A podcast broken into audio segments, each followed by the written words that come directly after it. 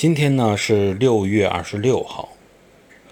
在公元四百二十二年的六月二十六日，宋武帝刘裕逝世啊。实际上，这个刘裕啊，他的特点就是出身啊，并没有多么高贵，就是一个小地主，小地主家庭出身的这么一个纨绔子弟，但是呢，啊，志向高大。而且这个谋略过人，有时间啊，在节目里可以跟大家单独的聊他一集。